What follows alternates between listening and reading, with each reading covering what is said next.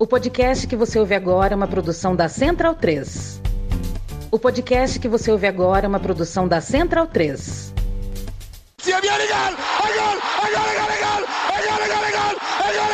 Parte Pirlo! Sì!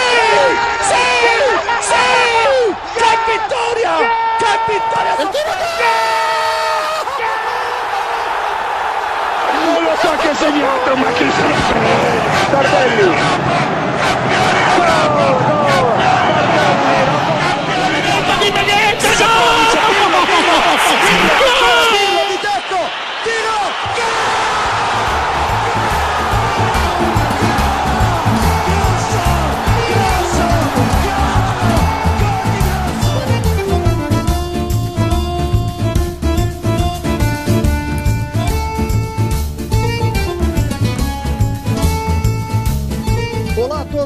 muito bom dia, muito boa tarde, muito boa noite. Eu sou Anderson Moura, mas hoje não serei eu a apresentar o podcast da Cautiopédia. Estou de férias, curtindo minhas merecidas férias, não tirava férias há dois anos.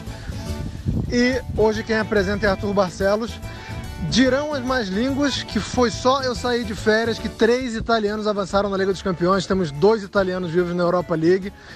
Eu não concordo, hein? Não concordo. E se alguém vier com esse papinho aí, eu vou reclamar. Mas vocês podem saber tudo o que aconteceu e os prognósticos, né? Porque já teve sorteio, já sabemos que dois italianos se enfrentarão, por exemplo, Milan e Nápoles se enfrentarão, que a Inter de Milão enfrenta o Benfica e que todos esses times estão do mesmo lado da Liga dos Campeões. Então, o pessoal vai falar bastante. Caio Bittencourt, Nelson Oliveira e Arthur Barcelos vão destrinchar, vão falar tudo sobre esses confrontos e também dos italianos na Europa League e, claro, sem esquecer a Fiorentina que também avançou na Conference League. Um abraço e pé frio é a mãe, viu? É, pois é, Anderson. Grande abraço para você. Direto da Alemanha agora, né? Tava na Holanda, agora foi para Alemanha.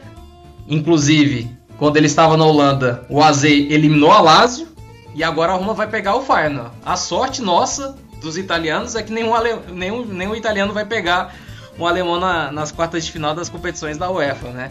Mas enfim, é um grande prazer participar é, de mais uma edição do, da, do Cardiopédia. É, agora nesse novo formato com a Central 3, inclusive semana especial né, para a Central 3, completando 10 anos aí. É uma ferramenta realmente muito interessante que abriu espaço para muitos podcasts muito bons, de, de, um conteúdo muito bom. E agora tem, temos a, a nossa oportunidade também de voltar a falar de futebol italiano é, para todo mundo que acompanha já o trabalho há muitos anos da, da Cautiopad, de todo mundo aqui da, da galera né, que sempre faz o podcast no Twitter, nas redes sociais, enfim. grande abraço à Central 3. Lembrando, claro, sempre a Cautiopédia. Além do site, super consagrado, também temos a nossa loja. É uma semana especial para o futebol italiano, então, para a galera que quiser chegar aí nas quartas de final empolgada, né? Já equipada, na verdade, com, enfim, com presentes, é, enfim, vários materiais que a gente tem é, à disposição de vários times que estão, inclusive, nessa reta final de temporada. Dá uma, olhada, dá uma olhadinha lá na Cautiopad Store. Inclusive, vamos convocar o nosso fundador, Nelson, que sempre é um dos estaconovistas é, do podcast. Ele, ao lado do Caio, como o, o Anderson já trouxe aí, participando com a gente nessa quinta edição do podcast. Grande, grande abraço, Nelson. Muito boa noite, muito bom dia, muito boa tarde para quem está escutando a gente, né? Enfim, a gente sabe como que a nossa audiência é variada. Então, prazer participar com você, Nelson. Fala, Arthur, beleza? Bom dia, boa tarde, boa noite para todo mundo que ouve a gente. Salve aí também pro Caio. É, sobre a loja, né? É só chegar lá, se, se se tiver alguma dúvida, é, vai lá no site da Cautiopedia mesmo, tem, a gente tem link lá, mas é história.cautiopedia.com.br. É, tem camisa retrô, tem caneca, tem camiseta estampada, tem pôster, tem tudo aí para você que, que pode, é, enfim, você que curte o, o, o, futebol italiano, tem de tudo por lá. E uma semana de fato empolgante, né, pra, pra gente que, que ama o futebol italiano. É, infelizmente, não teremos todos os, os, os, representantes da Itália nas quartas de final dos torneios da UEFA, porém teremos seis, né? E é, 25% do total. de são 24 participantes né, nas quartas de final dos três torneios da UEFA e temos seis times italianos, um quarto do total, né? Então muito bom para o futebol italiano estar tá vivendo esse momento agora. É, inclusive a Itália é o país com mais representantes né, nessas quartas de final de todas as, as três competições né, da UEFA, a Champions League, Liga dos Campeões, a Liga Europa e também a Liga Conferência. São seis representantes. A Inglaterra teve quatro, a Bélgica teve três, a Holanda com dois, assim como a Alemanha, a Espanha e Portugal, e Suíça, França e Polônia com um representante cada. Então, um recorde bem interessante aí é, para a Itália, que não tinha né, três times nas quartas de final já há um bom tempo, desde 2005, 2006. Quem sabe a gente vai ter também. Ah, aliás, não, a gente já está garantido isso na Liga dos Campeões. A, a primeira, a, uma semifinal né, com, com times italianos. Aliás, não, depende da Inter, né? A Inter vai pegar o Benfica. Passando a Inter, a gente pode ter mais uma vez uma semifinal com dois times italianos. Isso não acontece desde 2003 uh, 2002, 2003, né, quando teve o derby é, de Milão, Inter e Milan. No caso, o Milan passou, depois enfrentou uma outra italiana na decisão da, da Champions e o Milan ganhou da Juventus. Caio, você, mais que ninguém, é, porque a gente fala do Napoli, obviamente, que é o melhor time no momento do futebol italiano, dos principais também, por que não do futebol europeu. grande abraço para você, já dando seu primeiro destaque aí dessa Nessas oitavas de final, Napoli confirmando o favoritismo, Inter e Milan é, sem sofrer gols, mas também com muito sofrimento conseguiram passar é, pelo Tottenham e também pelo Porto. Olá a todos! Muito bem, realmente, realmente é, é essa palavra, muito bem para definir todos os seis classificados. Poderíamos até ser sete se não fosse a Lazio com, com o AZ, mas é, a divisão de forças acabou por, por não, não permitir tanto. E é nessa dosagem de forças que vai ser a grande questão para saber como, como todos eles irão dividir as suas expectativas. Seja o Napoli é, entre os, os seus sonhos, seja Inter, Milan, Roma, lá, Roma e a Juventus, querendo ou não pensando na, na, no G4, na disputa de Champions League e tudo mais, porque a Juventus tem crescido no campeonato também, e a Fiorentina que se vê com duas chances reais de quebrar, de quebrar um tabu de 23 anos sem título. Desde a Copa Itália de 2000 2001 que a, a Viola não, não vê uma nova taça em sua sala de troféus. E é uma boa chance, e a Fiorentina provou sim que pode ser uma grande candidata. Mas vamos em frente que temos muita pauta. É, exatamente. Vamos ter aí é, um confronto super especial com Napoli e Milan. E, claro, ainda treinando o Benfica na Liga dos Campeões, nas quartas de final. Primeiro falando sobre o Napoli. Napoli é, confirmando, né, Caio, esse favoritismo contra o Eintracht Frankfurt já tinham conseguido uma vitória muito boa na Alemanha e agora em Nápoles é um confronto que também foi muito além do que aconteceu dentro do Maradona, né? Infelizmente por conta de todo o, o confronto que teve é, dos torcedores visitantes do, do Eintracht, é, dos torcedores alemães que invadiram, né? A cidade de Nápoles, mas não como aquela festa que a gente já viu é, em outros anos, e sim com muita baderna, né? Muita confusão. É, por conta também de uma confusão que a gente vê repetidos anos, né? Inclusive a relação da UEFA com os italianos não vem sendo muito boa, porque os problemas que teve dos visitantes, é, no caso do Eintracht, é, em Nápoles, a Inter teve lá é, em Portugal, né? Os torcedores não foram permitidos a, a entrar só depois, no, no, meio do jogo, que eles conseguiram entrar no estádio do Dragão. Mas enfim, falando principalmente aqui é, com foco no Napoli, que é realmente o grande destaque dos times italianos nessas quartas de final. É, realmente, assim, para pontuar nessa questão da, das confusões fora de campo, não, não só a do Eintracht Frankfurt esteve em confusões, como a da Atalanta também, que é talvez uma das grandes razões dessa confusão essa questão aliada, os gemelade, como se chamam as irmandades internacionais entre torcidas. E nesse caso, as confusões começaram já no jogo de ida, com torcedores do Napoli agredidos, por, muito por conta dessa relação que já vem desde os anos 90, já é uma relação de ultras muito grande. E nesse aspecto, até por conta disso, o Ministério do Interior, a Prefeitura de Nápoles pediram para ser torcida única, depois voltaram atrás, e nessa bagunça toda que a UEFA fez, acabou que criou um clima de caos ainda maior. Criou uma confusão ainda maior com torcedores viajando pra, quase para brigar, quase para ter esse encontro que coincidentemente a Atalanta jogou poucos dias antes e também teve torcida única em Nápoles por conta disso. E também vale ficar, ficar de olho lá na frente sobre os ecos que, vai, que podem gerar disso daí. Dessas confusões aí com o Eintracht, os próximos clássicos entre Nápoles e Atalanta. É, é uma questão de ficar de olho e um confronto que podemos ter, que lá na frente podemos ficar de olho, até em visto o que aconteceu na final da conferência passada e nos confrontos de 14 e 15, que eles depredaram Roma, o duelo entre Roma e Feyenoord, nesse, em termos de ultras, é de se abrir o olho. Sobre dentro, dentro de campo, no fim das contas, o Napoli fez talvez uma de suas melhores partidas da Champions.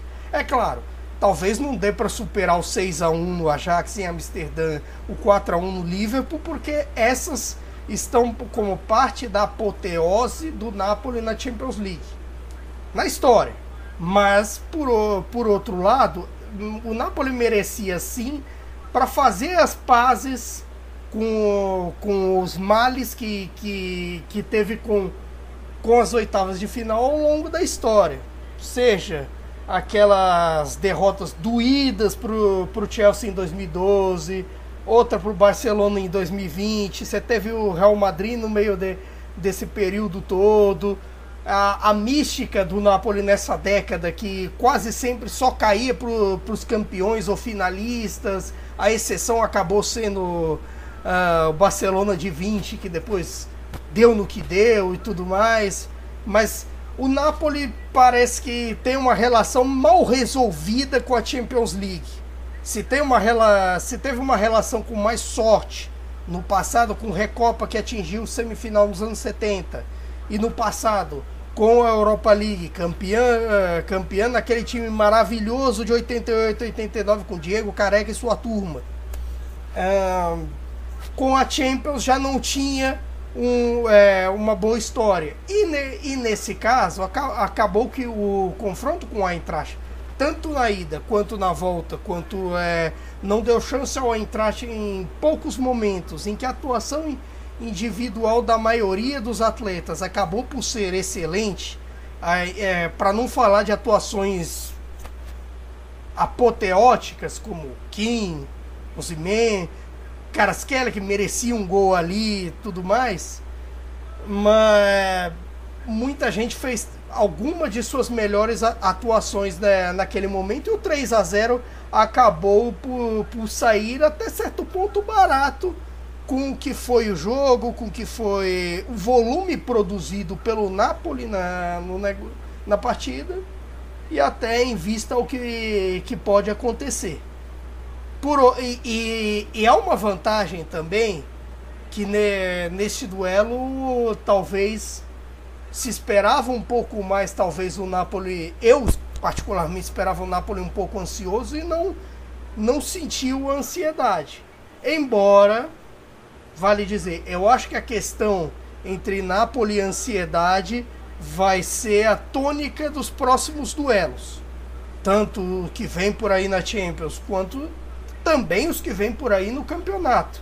Afinal, é aquela frase que eu digo sempre em todas as edições: It ain't over till it's over. Não acaba até acabar. Claro, por N razões. Mas a dosagem de ansiedade, a dosagem de, eh, de gente com o pé atrás, também tem o pessoal mais empolgado e tudo mais. Tem gente que já já banca o Napoli que pode chegar numa semi, numa final, pode até ganhar. talvez o, o sonho nunca tenha sido tão real na Liga dos Campeões. Se vai ser realidade ou não, aí já são outros 500. É, essa, essa oitava de final foi muito importante, né? Como a forma pela qual o Napoli passou pelo Frankfurt, né? Porque ela, é, o Napoli vinha já de uma eliminação em mata-mata, né? E tem todo esse estigma, né? De ter um time muito regular no campeonato, mas talvez, será que confia ou não no mata-mata? Mas foi muito bem realmente na primeira parte. E agora Nelson vai enfrentar o time que está muito acostumado. O que não falta é experiência, né? Se tem tantas dúvidas sobre o Napoli, né? Por historicamente não ter tido muito sucesso, né, avançando na Liga dos Campeões, mas por outro lado, o Milan é o segundo maior campeão, está super acostumado, mesmo, mesmo que tenha jogadores é, no elenco que não estão acostumados a essa realidade, tem outros jogadores que estão sim, e tem é, ex-jogadores né, que estão mandando é, em tudo, né, por exemplo, o próprio Maldini, que, enfim, é, responsável por cinco é, Ligas Campeões né, das sete que o Milan tem na história o, um dos principais é, responsáveis né, é, por essa recuperação do Milan nos últimos anos, o Maldini. Então, Milan chega realmente é, aí com favoritismo ou não, por conta da sua história, isso pode pesar nessa eliminatória com o Napoli, Nelson. E a Champions para o Milan e para a Inter, ela é uma chance de salvar a temporada tendo em conta aí que, claro, ainda falta muita coisa na Série A, mas o campeonato dos dois na Série A está muito abaixo da expectativa para um time que foi campeão, no caso do Milan, e para Inter por conta do investimento da expectativa, expectativa que tinha para é, lutar pelo título também, né? É, eu vejo os, os dois duelos, né, que, de Champions League que envolvem os italianos, eu vejo os dois muito equilibrados, sem nenhum favorito assim óbvio, né? Porque eu, eu acho que as vantagens que um time tem em, em relação ao outro, elas são contrapostas por outros aspectos que favorecem seu adversário, né? É, por exemplo, o Milan, a gente sabe que em Champions League é o time italiano que tem mais tradição, né? É o time que tem mais títulos. E o Napoli é um estreante, né? Nas quartas de final. É, o, o, Milan não sofreu muito assim contra o Tottenham, né? Eu acho que ele conseguiu dominar o, o, o confronto é, de maneira geral, fez um, um, A proposta era se defender bem e conseguiu se defender bem, né? Fora é, a defesa do manhã ali já no, nos acréscimos do segundo jogo, não, não, não teve mais nenhum outro tipo de problema diante do Tottenham, né? Então, é, é, eu acho que tem que colocar na, na balança que, o, por exemplo, o Milan nunca perdeu um mata-mata para o Napoli, né? Todos os mata-matas obviamente, né, em, em, torneios nacionais, né, porque é a primeira vez que eles se enfrentam é, num torneio da UEFA, é, o Milan ganhou todas as vezes, né? Foram quatro vezes, né, Caio? Os quatro. Quatro. Final de 72 na Copa, oitavas da Copa de 84-85, a semifinal de 89-90, decidida no, no São Paulo, que o Milan ganha 3 a 1 Aí depois o Napoli dá o troco no campeonato tudo mais e o Milan acaba por perder a Copa para a Juventus e ganha a Champions. E agora, por último, as quartas da Copa Itália de 18-19, que o Piontek fez dois gols. Piontek, que estranho falar dele. é, e além disso, né, tem uma os outros dois jogos, né, que, que eu lembro assim mais de cabeça, que não são exatamente mata-mata, né, mas que tinham um pouco dessa característica de matar ou morrer pela Série A, é, também deu Milan, né? É, esse é o jogo, agora esse jogo da Champions League que vai ter na, em abril, os dois jogos, né, na verdade, esse confronto da Champions League das quartas de final, é o mais importante desde um jogo de 88 que Milan e Napoli fizeram no, São Paulo, no antigo São Paulo, né? Foi um jogaço, né? 3 a 2 para o Milan. É, o Gullit jogando demais conseguiu até dar uma destronada no Maradona. Maradona fez um gol, o Careca fez outro pro Napoli. Enfim, né? Quem quiser ler mais e ver, até ver os melhores momentos desse jogo, ou depois até procurar o jogo inteiro, é, a gente tem ter. Vale, por, vale porque é um dos melhores jogos da história da Série A. E outra coisa, até tava consultando aqui rapidinho, é, essa eliminatória vai ser a só a segunda na história de um duelo de dois jogos entre os dois. Só a semifinal de 90 foi um duelo de dois jogos. É curioso até que o Napoli tem diversos confrontos em sua história contra outros rivais na Copa, contra Inter, Roma, Juventus e Lazio, então nem se fala, cruzam direto. E com o Milan é muito raro de acontecer. É, e, e a, a, eu acho que isso pode pesar, inclusive até a favor do Napoli nesse ponto, porque eu acho que confrontos de dois jogos acabam sendo mais favoráveis para quem para quem tá jogando melhor, né? Claro que, obviamente, cada jogo é um jogo, né? O Pioli pode novamente é, conseguir fazer uma, uma defesa intransponível ali e parar o ataque fortíssimo que o Napoli tem nessa temporada, né? Mas enfim, é, em 88 era um jogo que valia praticamente o título, né? Quem ganhasse tomaria, é, ficaria na, na liderança do, da, da, Série A e o Milan ganhou, né? O Napoli era, era tinha acabado de ser campeão italiano, estava defendendo o seu título e o Milan do Sacchi foi lá e ganhou. E ano passado, né, na última temporada, a gente também teve um confronto importante, né? E também no. Quer dizer, não é mais São Paulo, né? Mas no mesmo estádio, né? O, o estádio Diego Armando Maradona.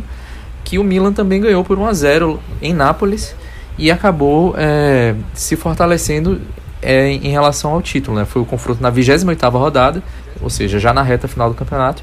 E curiosamente, esse ano eles se enfrentam novamente na 28 rodada, também em Nápoles, e antes desses jogos da Champions League. Né? Então, é, eu vejo muito parelho e eu acho que vai depender muito de como o, o, os dois técnicos vão é, armar os seus times nesses jogos, né? É, eu acho que o Pioli vai adotar novamente essa postura mais cautelosa, até porque o Milan ofensivamente tem sido é, não tem sido muito eficaz, né?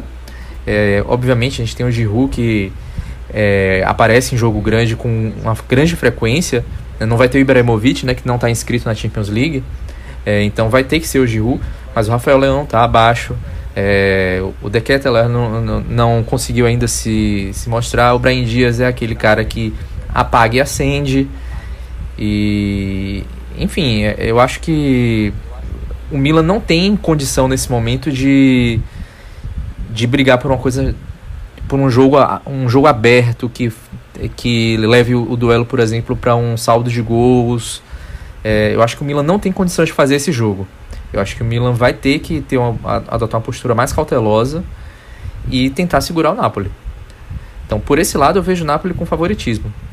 Agora, por outro, né? Né pela história, pela, por saber jogar a competição, é, o Pioli já foi campeão da Champions League, tudo bem que não tinha um, um, um, papel importante na Juventus de 85, mas enfim, já disputou a competição. É, você tem caras muito experientes ali no elenco, né? E enfim, é, eu acho que está muito aberto, embora cada um tenha seus pontos altos aí. E tem uma diferença também. No elenco do Milan há campeões de Champions. Theo Hernandes e o Origi no Napoli, né, que eu me lembre, não há nenhum campeão de Champions. É até curioso que boa, pa boa parte do time, até essa edição, nunca tinha atuado em Champions. Tanto Kim Jai não atuou, Karaskelia não tinha atuado, é, alguns outros ainda não tinham atuado. Acho que até o Lobotka também não, por exemplo. Só outros, assim, tipo, em participações isoladas, como o caso do Osimeno Lille e por aí vai. Até esse tempo sem Champions League, depois da participação de 19 e 20, deu uma, uma baixada na quilometragem europeia, que eu acho que é isso um dos fatores que pode pesar, pesar contra o Napoli. Ah, uma quilometragem europeia mais baixa, uh, a ansiedade, a dosagem entre os dois, porque naturalmente por mais que você, vocês queiram dizer que já está definido e tudo mais tal, mas até garantir ainda ainda tá vivo, it, it ain't over till it's over, etc. Mas vai ter uma ansiedade no meio de, dessa coisa que, que pode dosar. Aliás, é curioso se Milan e Napoli tivessem chegado na semifinal da Copa, poderíamos ter uma espécie de série de NBA nesses dias. E teríamos cinco jogos. Cinco jogos. É impressionante, né? Porque já tem é, o encontro que tem na, na, na Série A, né? É, já já está programado né, para a Série A, tem esses dois jogos e teriam, claro, as semifinais na, na Copa Itália. Um outro jogador do Milan que já foi campeão da Champions é o Giroud, que inclusive foi muito importante naquele Chelsea, ele nem jogou, inclusive, a final, mas durante toda a campanha né, do Chelsea em 2020 e 2021 ele foi um, um, jogador importante e, como o Nelson destacou, um jogador que está acostumado né, a aparecer em jogos grandes nessas decisões. É, e até falado, uh, Nelson, da, mais da Inter também, né, que agora vai enfrentar o Benfica. Já venceu o Benfica numa final é, de Champions, na época Copa Europeia, né, lá em 65. Gol, inclusive, de um brasileiro em Milão, no San Siro, né, do, do Jair da Costa. Ele que marcou o gol. A Inter já era campeã, né, decidiu, teve esse prazer de decidir em casa a final da, da competição em 65 lá no San Siro, um jogo que tem muita história por trás, né? Choveu muito na época, é, em Milão, o gramado estava daquele estado que a gente conhece é, em San Siro e o Jair da Costa acabou marcando o gol assim com muita sorte e, e a Inter foi bicampeã é, europeia, primeiro time italiano a ser bicampeão é, europeu com um gol brasileiro, Jair da Costa um dos primeiros, inclusive um dos primeiros negros né, a, a ser protagonista no futebol europeu. E agora de volta, volta a enfrentar um Benfica que, que a exemplo do Napoli joga um futebol fantástico, né? Com o Schmidt, um futebol muito agressivo, muito ofensivo, e a Inter conseguiu é, é, se manter, né? Contra o Porto, mas a gente sabe que o Benfica vive um momento muito melhor do que o Porto, tem mais recursos, inclusive técnicos e até de time. É, é um time que vive uma fase muito melhor, né? O time do, do Benfica em relação ao Porto. E agora pega um, um Benfica que tem, por exemplo, como uma grande estrela um ex-Inter que não, não teve uma passagem boa é, na, na, Pinetina, que é, no caso é o, o, João Mário. E agora ele é um grande protagonista, é o meio com mais gols na Champions, inclusive, são seis gols. E o que, que você acha, Nelson, desse confronto da, da Inter contra o Benfica? Dá para aumentar o favoritismo de alguém? É, o Benfica ele tem esse favoritismo por estar no momento melhor, ou a Inter, por toda a experiência que tem, é, o Inzaghi consegue ser copeiro de novo? É, o João Mário ainda, ele ainda é artilheiro da, do campeonato português, né? Um dos artilheiros do campeonato português, ao lado do Gonçalo Ramos, com 15 gols. É, eu, é, eu também não vejo esse favoritismo, assim, muito claro para nenhum dos lados. Eu acho que vai ser um duelo novamente equilibrado. É, o Benfica tem jogado melhor do que a Inter, mas a gente, por outro lado, sabe que a Inter tem condições de jogar muito melhor do que tem jogado. E ao mesmo tempo, a Inter também tem a Inter dessa temporada em específico, tem uma característica de jogar melhor nos jogos grandes, né? Contra o Porto nem foi o caso. É, os dois jogos contra o Porto não foi o caso, né? A Inter é, sofreu é, na, na, na, defesa, teve o Onana como um, um dos seus principais é, nomes né, no confronto, mas a Inter fez bons jogos contra seus, seus adversários é, na Série A, embora alguns desses jogos também tenha perdido. Né? É, isso também tem, tem, que ser pontuado. Apesar de ter feito bons jogos, perdeu alguns deles. Né? Na Champions League já menos. Né? Ganhou do Barcelona e, em casa né, de um, por 1 a 0 e teve um jogo fantástico no Camp Nou. Foi 3 a 3 né, mas merece, ter, teria merecido a vitória naquele, naquele dia. É, é, o, o, Benfica, né, ele já fez mais de 100 gols na temporada, né, tem o segundo melhor ataque da Champions League com 23 gols. Já deixou uma italiana no caminho, né, que foi a Juventus, no, num grupo com o PSG. Foi líder desse grupo, é, isso é importante pontuar, né. E tá oito pontos à frente do Porto, que deu trabalho para Inter, né. Então, assim, eu, eu acho que vai ser um duelo mais difícil ainda do que foi contra o Porto, porque a Inter não tá com uma defesa assim muito sólida, né? Apesar de não ter sofrido gols contra o Porto, é, a gente tem visto a defesa da Inter ter muitos apagões ao longo dessa temporada, né?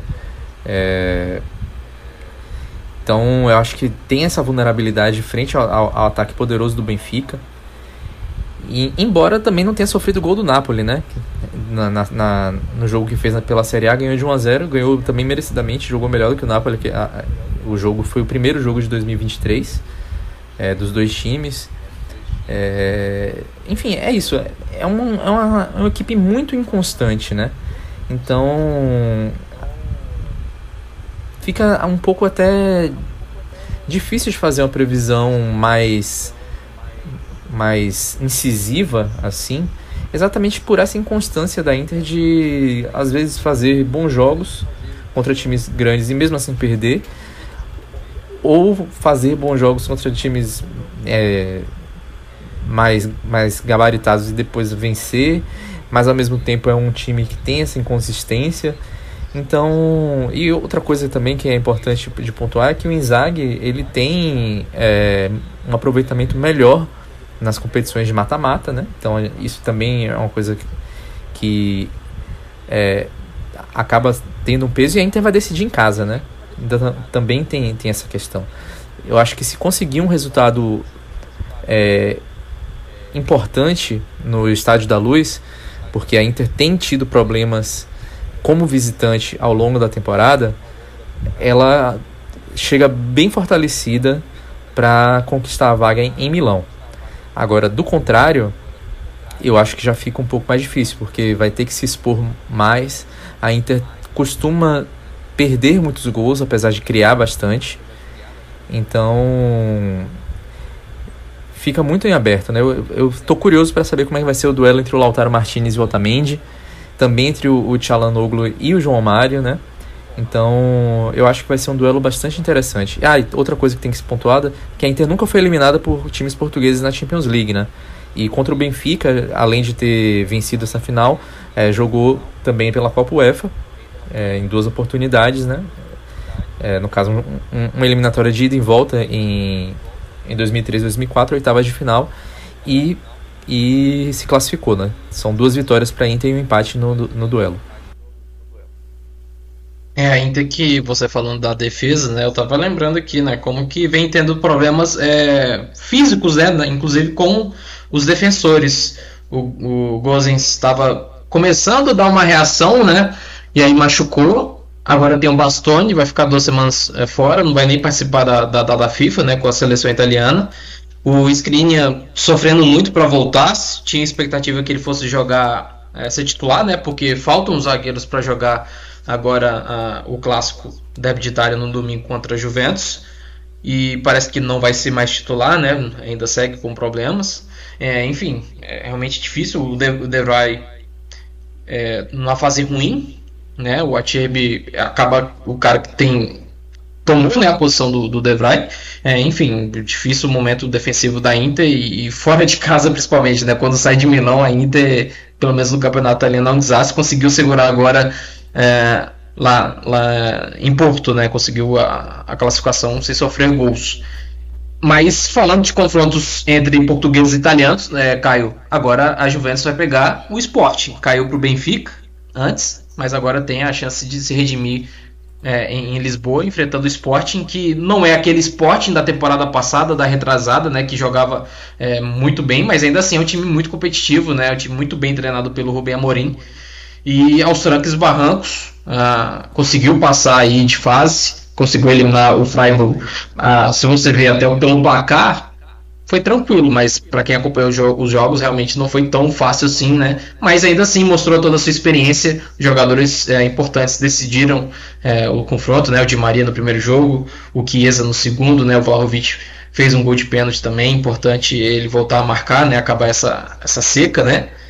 Dá para a Juventus salvar a temporada passando pelo Sporting e tendo uma pedreira na frente, né? Na semifinal dois times que talvez são os, os, favoritos, né? O Sevilla por toda a sua história que tem na Liga Europa, né? nem tanto pelo momento que vive, vive uma fase muito ruim, né? Na verdade, no, no Campeonato Espanhol. E o Manchester United que é, realmente talvez seja o, o principal time né, dessa Liga Europa.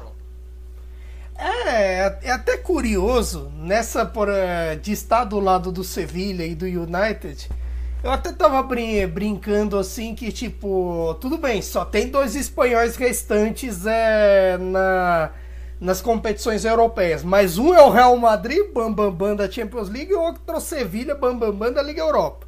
Então você tem esse aspecto todo. O Sporting até me surpreendeu da forma como atuou é, fora de casa com o Arsenal. Foi bem competitivo, bem bem forte, a atuação defen defensiva de, de, toda a galera ali, do Sanjust, do Diomande, todo de uma galera boa, Pote fazendo aquele golaço e tudo mais. Mas não foi uma atuação. A atuação da Juventus foi talvez uma das é, atuações desses jogos de volta mais superiores da, das que vi uh, nessas oitavas. Claro, só perde por 7 a 1 do Feyenoord, que ali não tem como competir.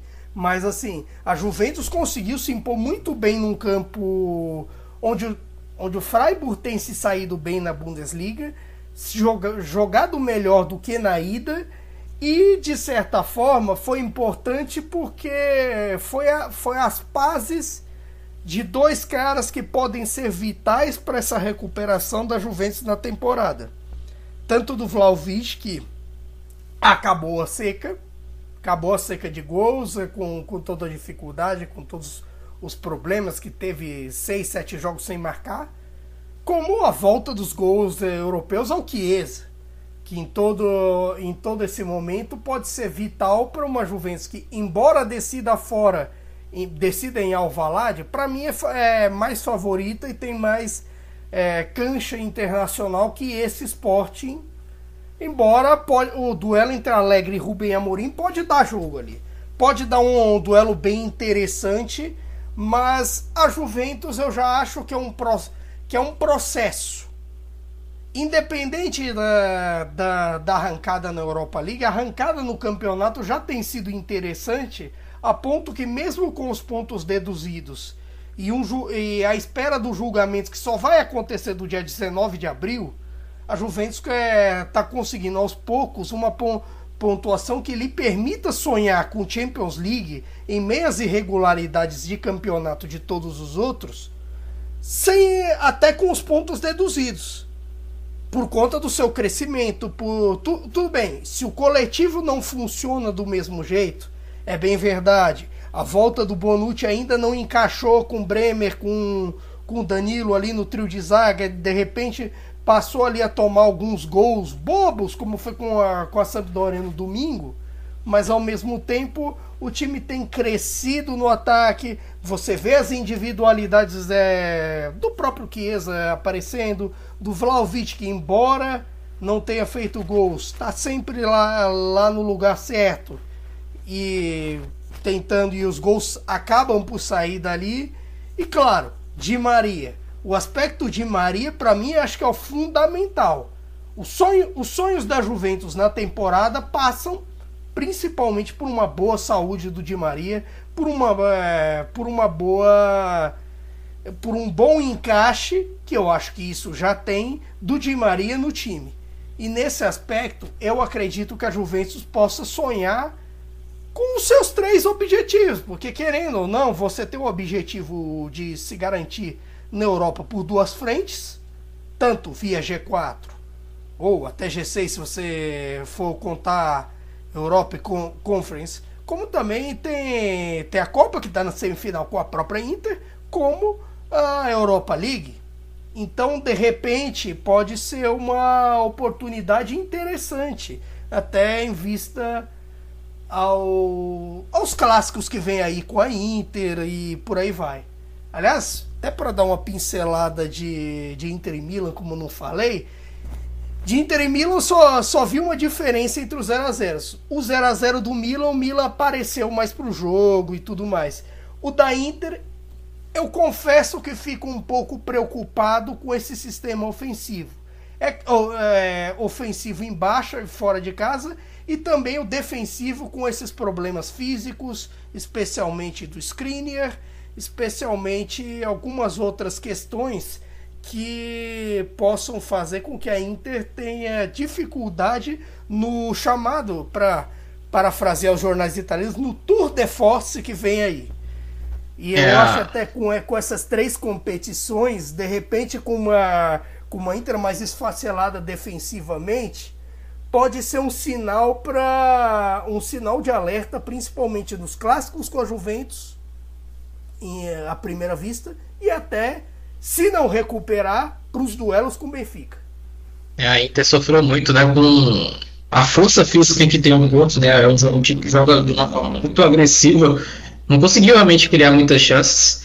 É, isso já também acontece com, com uma frequência no, no, campeonato italiano também, porque se não tem um, o Lautaro para acertar, o Lukaku não vem rendendo muito bem. E até o próprio Dzeko caiu um pouquinho né, nos últimos jogos, apesar de ser um jogador que ainda assim cria muito, né? Ele ajuda muito, mesmo que ele não faça os gols, ele ainda assim é, ajuda muito na construção ali. Ele é quase que um, um segundo regista né, da, do time, sendo o centroavante da equipe. E, e, e Nelson, a, agora a Roma, será que consegue de novo com o Mourinho? Vem de um título da Liga Conferência, agora tem a Liga Europa tem um time duríssimo pela frente que é o Feyenoord, que vive uma fase incrível no campeonato holandês, né? Um time que fez um mercado muito ousado, né?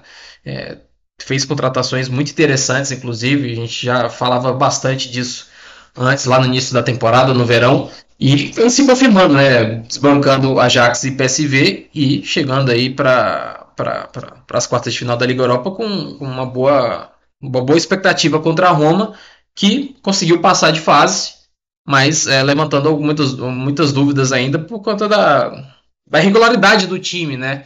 Apesar de que mostrou muita consistência contra uma Real Sociedade, que também é um time bem interessante, né? Então a gente sempre tem aquela dúvida é, da questão do, do Mourinho dele ter esse fator diferencial, né? No, no, no confronto de mata-mata, agora contra uma equipe que é melhor do que a que enfrentou pelo momento, né? Que tem na, na temporada, no caso o Feyenoord, em comparação com a Real Sociedade. Eu acho que a Roma ela inspira desconfianças por ser a Roma, né? Acho que começa um pouco daí. É, mas falando sério, né? Sem essa, as brincadeiras sobre as romadas e tudo mais. É uma, é uma das Romas mais sólidas dos últimos tempos, né? O, o Mourinho tem conseguido é, fazer uma defesa sólida, apesar, enfim, é uma, uma das Romas mais sólidas dos últimos tempos, mas mesmo assim toma 4 a 3 de Sassuolo em casa. Então aí a gente volta novamente a, a, aquela história de ser a Roma, né? Mas enfim, é... já é uma Roma que fez história, né? Acho que isso a gente precisa pontuar. É apenas a terceira vez em toda a história da Roma que ela consegue alcançar pelo menos as quartas de final de torneios da UEFA por três temporadas seguidas, né? Então, a primeira vez foi lá no início dos anos 80, na mesma época que ela foi campeã italiana e finalista da Champions League, né, na, na época Copa dos Campeões, ou seja, com o Lidholm, né, o sueco, que é o maior técnico da história do clube. E a segunda vez foi no início dos anos 90, quando ela foi finalista da Copa UEFA, né, perdeu para a Inter. É... E também teve outras participações aí, era na época que foi comandada pelo Otávio Bianchi, que foi campeão italiano com o Napoli, né? O primeiro escudeto do Napoli foi com o Bianchi e também com o Vujadin Boscov, que foi o, técnico que levou a Sampdoria para ser o título italiano, né? Então é, essa é a terceira vez, duas delas com o Mourinho. E então é, a gente vê que há um momento já de de ver a Roma num novo patamar, assim, do ponto de vista europeu, e acho que isso se deve muito ao Mourinho, né? Porque se ele chegou em duas e ganhou uma, né? O primeiro título é, europeu, é, no caso de torneios da UEFA, né? Porque a Roma tinha uma Copa das Feiras que não é uma competição UEFA, é, da Roma. Então eu acho que a gente já pode entender que a Roma está em um patamar diferente, então que a Roma tem condições, sim, de jogar é, e de sonhar com as, com as semifinais.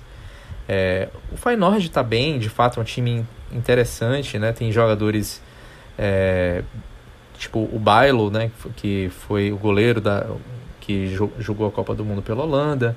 Você tem o Kokcu, né? jogador turco, né? Capitão do time. Tem o, o Ranko, que é ex-jogador da Fiorentina. De Urozum, o Igor Paixão, Danilo, Jimenez, o Djanabash. Enfim, mas esse mesmo time tomou 4 a 2 da Lazio, né? Nessa temporada. Eu acho que isso também precisa ser pontuado. Tomou 4 a 2 num jogo que na verdade estava 4 a 0 e depois fez dois gols no fim ali, quando a Lazio já estava um pouco mais relaxada.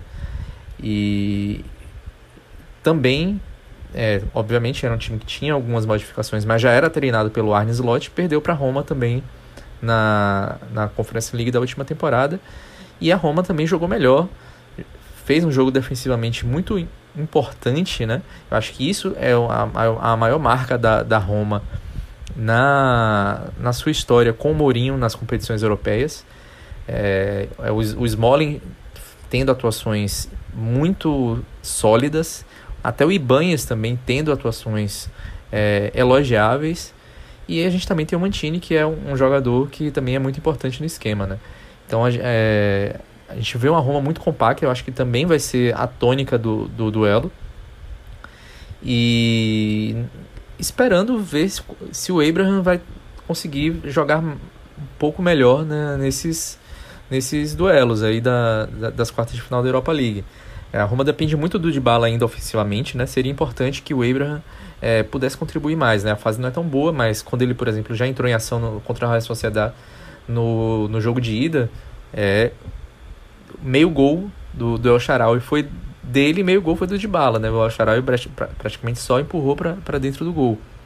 Então, é, eu acho que vai ser um jogo muito duro e vai ter muito problema nas arquibancadas. Eu acho que isso pode pesar muito.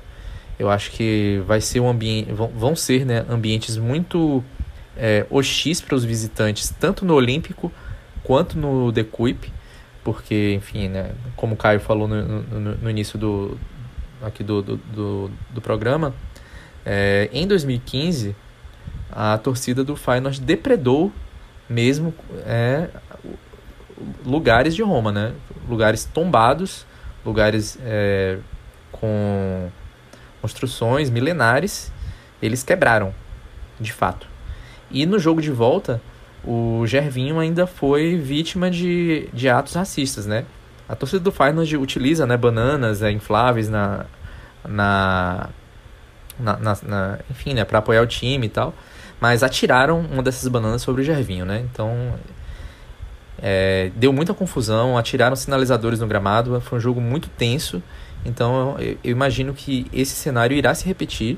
É um jogo que a UEFA tem atenção máxima. É, aí já, já foi solicitado até a, é, pela Prefeitura de Roma que os torcedores do Feyenoord sejam proibidos de irem à, à Itália, né? Então eu acho que esse componente aí também é, é importante, né? A gente vê, por exemplo, o time da Roma, apesar de não, não ser como em outros tempos, que tinha muitos jogadores nascidos em Roma, torcedores da Roma, né? Mas a gente tem o Pellegrini, por exemplo, que é um que é o capitão e é um desses caras aí, né? Então é, tem um, um, potencial de sentir mais é, esse confronto que deve dar dor de, dores de cabeça aí às, às autoridades. É sempre complicado, né, os duelos contra o Feyenoord, né, porque não, não, não é de hoje, né, que tem, é, é, os torcedores levam problemas nesses jogos é, como visitantes, né, Caio? Não, não é recente, né, esse problema, como você já destacou antes, o próprio Nelson também, lembrando é, do caso de 2015, mas também em outros confrontos também, isso já, já é recorrente, não só com italianos, mas também com vários outros times de outros países. É, os confrontos contra, o Feyenoord são sempre complicados, porque eles vão muito além do que acontece dentro de campo. Mas falando também um pouquinho, um pouquinho ainda sobre a, a Roma, projetando a expectativa dela hum, ainda na, na Liga Europa, além do Mourinho e de toda essa questão, essa áurea é, em mata-matas, né? tem também a questão do Paulo de Bala, né? De Bala é, é o jogador que realmente carrega a, a, Roma, né? E, então ele é o diferencial do time, né? Então ele pode ser esse cara que vai fazer a diferença realmente nesses confrontos é, decisivos de mata-mata também. Exatamente. E talvez tenhamos o melhor momento individual do, do Dybala na Itália em muitos anos. Talvez desde a primeira temporada na Juve que ele é o que ele é o cara mais decisivo junto com o Pogba do título de 15 e 16 da Juve. Da arrancada pro título e tudo mais, que ele é um dos principais nomes e é, é participativo em confrontos diretos, é participativo em muitos dos momentos que fizeram a Juve. E agora, nesse momento, ele é participativo em diversos jogos da Roma, até quando joga só um pouquinho. O simples fato de, de dar liberdade para jogar que é um, fa um fator importante do time do, do Mourinho, a liberdade toda que, que faz o Dybala jogar, acaba por, é, por potencializar o que ele tem de melhor. As finalizações, os passes, as jogadas que, que ele tem. E isso acabou por, acaba por fazer diferença na luta pelo G4 do italiano, como até nesse confronto com a Real Sociedade. Embora, para mim, não, o fator de bala não foi o principal o principal questão positiva que vi da Roma nessa eliminatória, mas sim o sistema defensivo. A atuação do Mantini, que tudo bem, ele é meio doidão, tal, às vezes ele é meio bomba relógio assim, com relação a faltas, com relação a marcação um pouco pesada nos adversários, mas tem, fez, fez bons jogos. Smalling e Banhes, quando o Mantini está bem, costumam crescer também.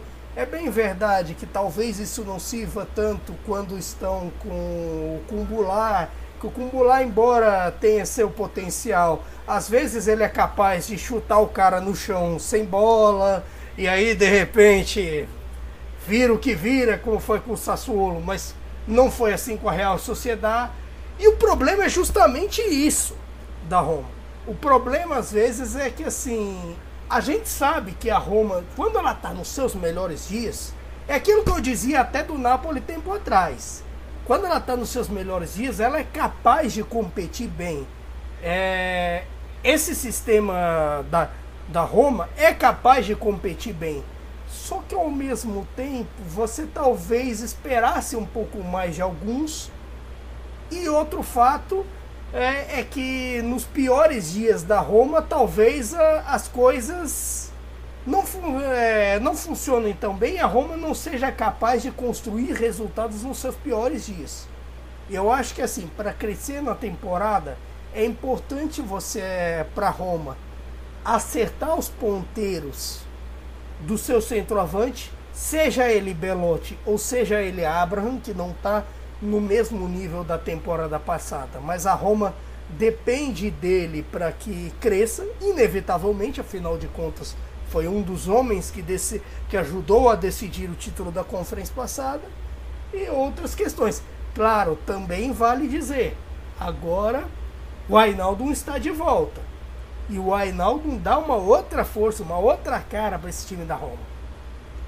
É, realmente é um cara que faz a diferença ali no meio campo, até pelas opções que a própria Roma tem né, no meio campo. E realmente essa consistência defensiva ela passa também muito pelo trabalho que ele faz ali no meio campo, que é um cara que é, vale quase que por dois, né? Por, por, todo o esforço que ele tem e pela qualidade que ele também dá é, com a bola. Agora falando da Fiorentina, Conference League, Liga Conferência, enfim, como vocês quiserem vai enfrentar o Lech Poznan, time da Polônia, que já inclusive eliminou um italiano muito tempo atrás, lá em 2010 eliminou a, a Juventus na, na, Liga Europa. Nessa chave também a Fiorentina tem o Basel ou Nice, e lá do outro lado da chave tem Gent, tem West Ham, Anderlecht e também o AZ. Ou seja, pelo menos no nível técnico, a Fiorentina é uma das forças, é, mas dá para sonhar realmente com esse título europeu para a Fiorentina, Nelson. E relembrando que a gente já falou da, da Fiorentina dois episódios atrás, desde então, um mês de invencibilidade, oito jogos, sete vitórias. O Arthur Cabral, nesse período, marcou sete gols. É, é uma outra Fiorentina, né? É, com certeza. E com o Arthur Cabral jogando do jeito que tá, fazendo o gol do jeito que tá, tem que sonhar. Assim, a Fiorentina, ela é muito superior ao, Lech Poznan, né? Eu acho que é, é bem favorita para avançar às semifinais. É, embora já tenha até perdido para o Lech Poznan uma vez, né? Assim, a, a Fiorentina ela já jogou seis vezes contra adversários da Polônia na, em competições UEFA. Venceu quatro, empatou uma e teve essa derrota contra o Lech Poznan em casa na Liga Europa de 2015 e 2016. Perdeu por 2 a 1 depois foi lá na, foi até a Polônia e ganhou por 2 a 0 né? Então deu uma escorregada, mas soube reverter. É, a Fiorentina dessa temporada ela está crescendo muito nessa reta final, né? E embora não tenha ainda não esteja jogando tudo o que a gente esperava que poderia jogar no início da temporada, né? Melhorou bastante, isso é um fato, mas ainda pode mais. Então, isso é bom para para a Fiorentina, que como a gente está vendo que está nessa trajetória de ascensão, pode chegar ali na, abril, maio, já na reta final da temporada, já num ponto ainda maior é, nessa, nessa, nessa, nessa trajetória de crescimento, né? E além disso, eu acho que a Fiorentina também seria é, favorita tanto contra o Basel é, é, quanto contra o Nice, né? Que são o, os adversários é, que ela pegará caso se classifique, né? Tanto o Basel quanto o Nice não estão jogando tão bem quanto na última temporada. É, o, o Basel está mais perto da zona de rebaixamento do campeonato suíço do que da, da parte de cima da tabela, né? E ano passado foi vice-campeão é, suíço. E o Nice, depois que o Christophe Gaultier saiu para o Paris Saint-Germain, é, trouxe o Lucien Favre, também não deu certo, já está com um técnico interino. O Basel também está com interino, né? É, provavelmente irão terminar a temporada com esses interinos aí no comando. E, enfim, eu acho que eu acho que o Nice se classifica, né, com o Basel, né? Tem jogadores interessantes, né? Tem o Casper Schmeichel, Schmeichel tem o tem o Kefren Churran, tem o PP, tem o Dante, Todibo, Lotomba, o Ramsey, também tem o Vitti, né, que é jogador da seleção sub-21 italiana, é, formado pelo Empoli, né? Eu acho que é o, o, o provável adversário da Fiorentina caso ela confirme esse favoritismo aí. E eu acho que a Fiorentina, sim, também é, chegaria à final. Aí a gente teria que ver do que é que vem lá do outro lado, né? É, eu acho que dos times que estão lá do outro lado, o, o West Ham e o AZ são os mais, os mais fortes, né? Então eu imagino que a final seja contra é, um desses aí, vai, acho que vai estar na final. O AZ que tirou a, a única italiana que não conseguiu né, avançar para as quartas de final, no caso a Lazio, que vem até num momento interessante dentro do campeonato italiano, mas não deixa de ser um vexame, né, Caio? Essa eliminação pro AZ, que é obviamente um bom time, um time que já vem aí de muitos anos é, sendo consistente, né, em competições europeias e também no campeonato holandês, a gente sabe das qualidades do AZ, mas não dá para Lazio, que já fez uma eliminatória muito fraca contra o Cluj, passou assim, realmente na quase que não quis passar e agora acabou caindo realmente pro AZ. Então não, não, deixa de ser realmente muito decepcionante não ver é, sete italianos aqui com, com a Lazio, né, Caio? Exatamente. Eu eu não considero um vexame, mas considero uma decepção pela maneira com que a Lazio abordou essa questão da conference. Não viu tanto como uma questão para você ir fundo eu acho até que nessa coisa assim de divisão de campeonatos, divisão de cabeça, desde a época do Sarri no Napoli, ele é um pouco pragmático demais, pensa demais no campeonato, demais nas disputas e acaba por tirar um pouco da força, até meio mentalmente, meio da preparação dos jogos, até Antes disso, teve um negócio assim, ali na coletiva. Você prefere ir com força no derby ou ir com força na conference? Ele deu uma tergiversada ali, ficou meio de lado, mas ao mesmo tempo você sabe que a dosagem ali não é tão boa. É claro, o elenco da Lazio não é profundo, não dá para você é, cobrar uma profundidade que na Itália, talvez só se você for a fundos nem mesmo o Napoli Milan, Milan tem tanto. Talvez só em, a Inter em menor escala e a Juventus tem uma profundidade assim tão grande. E ainda assim, e ainda assim uma profundidade até a página 2. Portanto, assim, para o Sarri essa coisa de dosar ficou um pouco difícil. E eu até, eu até entendo é, assim ter ido um pouco com freio de mão puxado. Mas isso não acaba não justificando que a, a atuação do, do Azelkmar foi muito boa. O Azelkmar tem jogado bem, tem é, o time interessante ali com o Carlson, com o Pavlidis e toda essa galera, e provou que mereceu passar. Mas ao mesmo tempo, essa Lazio é muito estranha. Embora assim, a gente pensa num time do Sarri como um time ofensivo, mas o time, é, o que está triunfando nessa Lazio é o sistema defensivo. As atuações é, do Provedel no campeonato. Uh, você vê um sistema de zaga interessante até. Tanto que, se você for prestar atenção, a Lazio é a segunda melhor defesa do, é, do campeonato. Mas, ao mesmo tempo, na Europa parece que não consegue competir. Mas aí eu fico com a sensação de que times treinados pelo Sarri têm um pouco mais de dificuldade de dosar forças. Talvez, por exemplo, numa Champions League, veremos se, por exemplo, se a Lazio classifica para a Champions League, o que seria uma boa façanha na disputa com Juve, na disputa com Roma e até mesmo pensando na Atalanta. Não, mas assim, eu, acre eu acredito que até no meio de, dessa questão, é, eu só lembro do Sarri é, conseguindo dosar bem as duas competições, é, Champion, é, a competição europeia da vez e o campeonato, em uma, em uma temporada no Napoli que foi 16-17.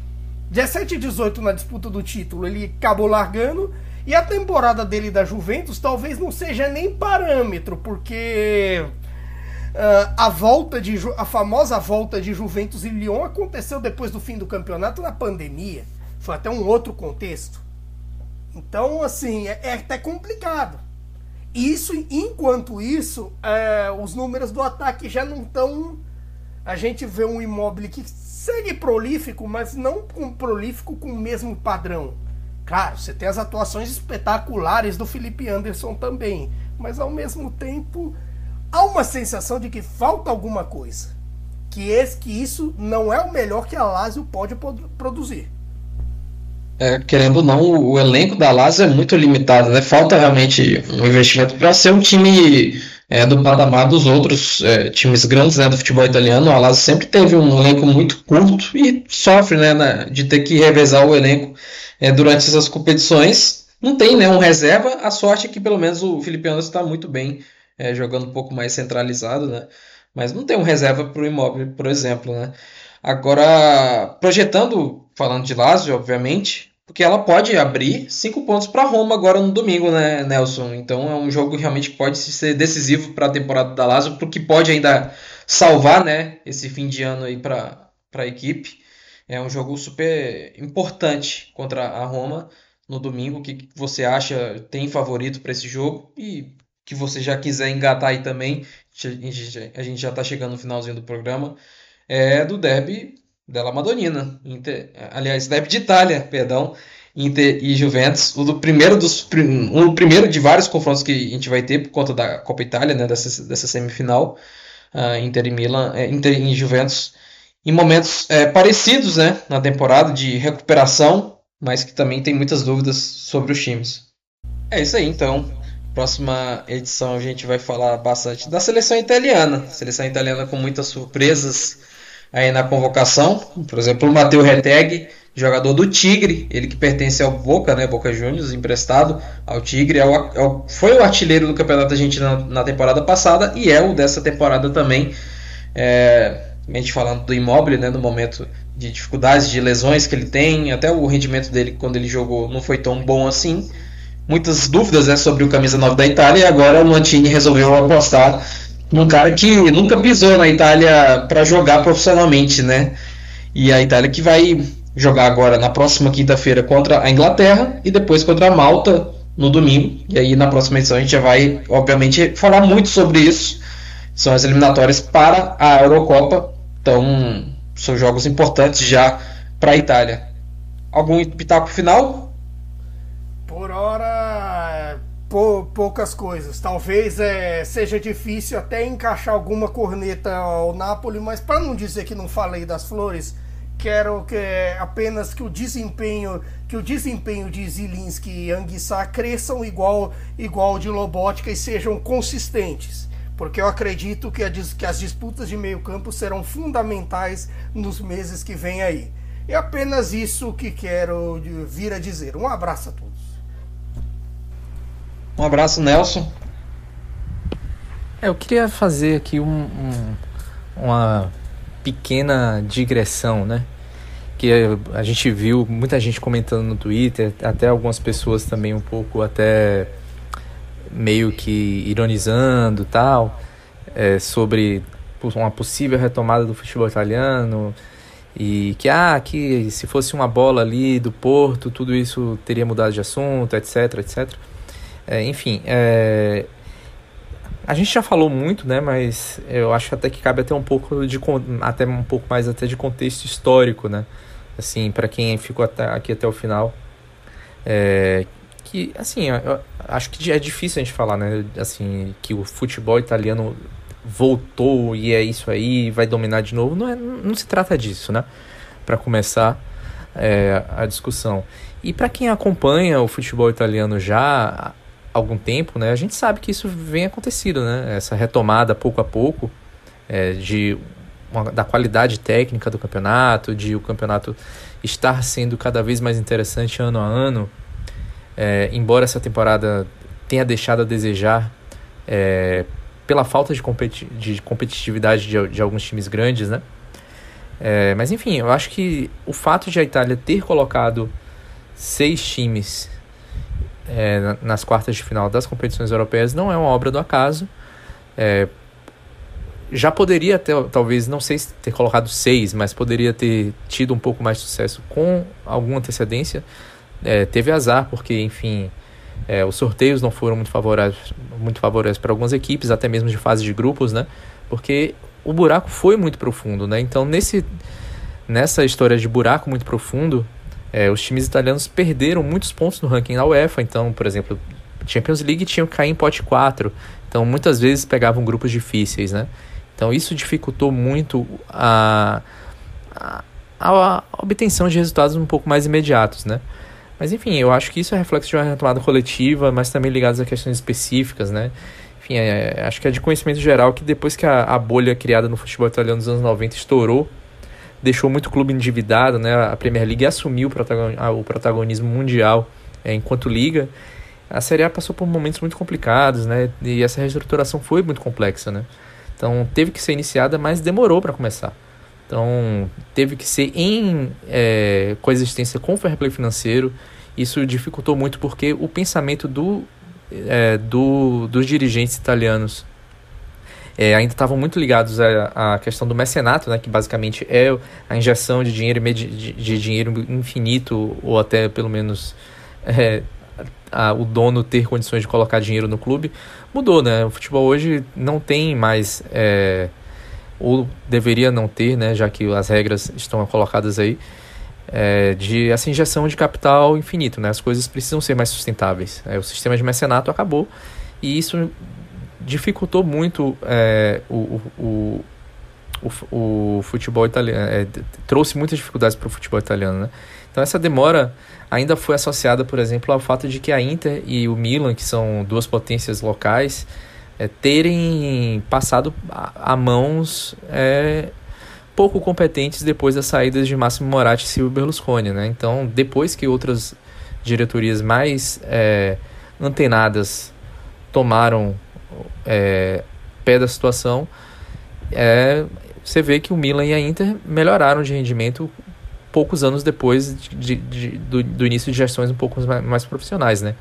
E isso também tem a ver com é, exemplos vindos de, de baixo, né? Como Atalanta e Sassuolo, investindo em jovens, é, fazendo é, dinheiro com, com vendas importantes. A própria Udinese também é, é um exemplo disso. O, ou Napoli, que já é um time grande, que tem torcida grande, que já briga por títulos, mas que conseguiu se reestruturar vindo da terceira divisão é, a ponto de já não ter dívidas e poder segurar seus principais jogadores, ao mesmo tempo em que compete, não é segurar por, por e não competir, mas segurar competindo por títulos, né? É, durante um tempo a, a Juventus fez o dever de casa direito, é, depois que começou a, a, ter uma ambição muito grande para querer ganhar a Champions League, começou a, a derrapar, é, se endividou com contratações como a do Cristiano Ronaldo, salários altíssimos para joga jogadores que não rendiam tanto, até se envolveu, é, no caso, os diretores se envolveram é, com maracutaias, né, como, enfim, a gente está vendo agora. Enfim, né, é, o fato de Inter e Milan terem nascido foi um ponto de, de, de inflexão nesse, né, né, nessa, nesse buraco aí nesse período obscuro que o futebol italiano viveu, né? Então hoje a gente vive um, um, um, um período de desequilíbrio econômico no futebol que eu acho que não tem precedentes. É, mesmo quando a, a Série A tinha é, é, sua hegemonia no futebol, não existia esse desequilíbrio econômico do jeito que é hoje, porque, enfim, existiam outras limitações, existia mais equilíbrio também é, entre as ligas, entre as capacidades de investimento dos times também.